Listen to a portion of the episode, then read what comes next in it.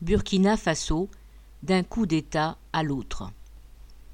Un coup d'État militaire a renversé le président du Burkina Faso, Roch Marc Kaboré, lundi 24 janvier. C'est un coup d'État de plus, pourrait-on dire, après celui de mai dernier au Mali voisin. Les régimes sur lesquels s'appuie la France en Afrique s'effondrent successivement, preuve de la faillite totale de sa politique menée à coup d'opérations militaires. Ce coup d'État n'est pas vraiment une surprise.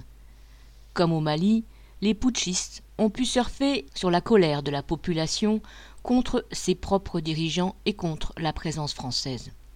Aujourd'hui, plus d'un million et demi d'habitants sur les 21 millions que compte le pays ont dû fuir loin de chez eux par peur des attaques djihadistes. L'exaspération a été portée à son comble par deux attaques meurtrières.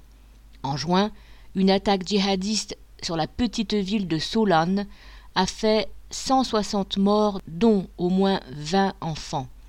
Puis, en novembre, une soixantaine de gendarmes ont été massacrés dans leur base d'Inata.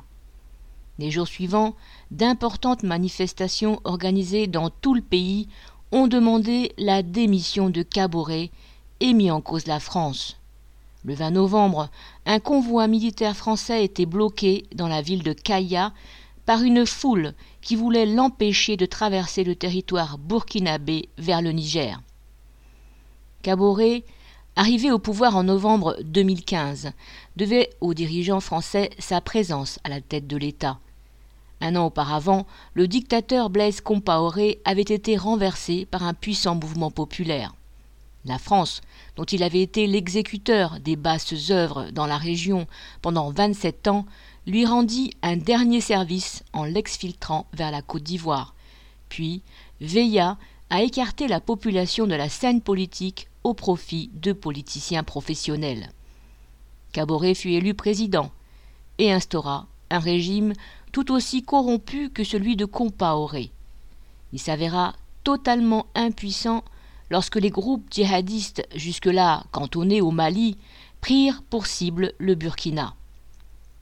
Caboret mit en œuvre les mêmes expédients que ses homologues maliens, laissant le champ libre à l'armée pour rançonner la population au lieu de la protéger et créant des milices d'autodéfense villageoises dont le seul rôle fut d'ajouter à l'insécurité créée par les djihadistes celle provoquée par les conflits entre les communautés et les règlements de compte. La veille du coup d'État militaire au Burkina Faso, un 53e soldat français était tué au Mali sur la base française de Gao, la dernière encore occupée dans le pays.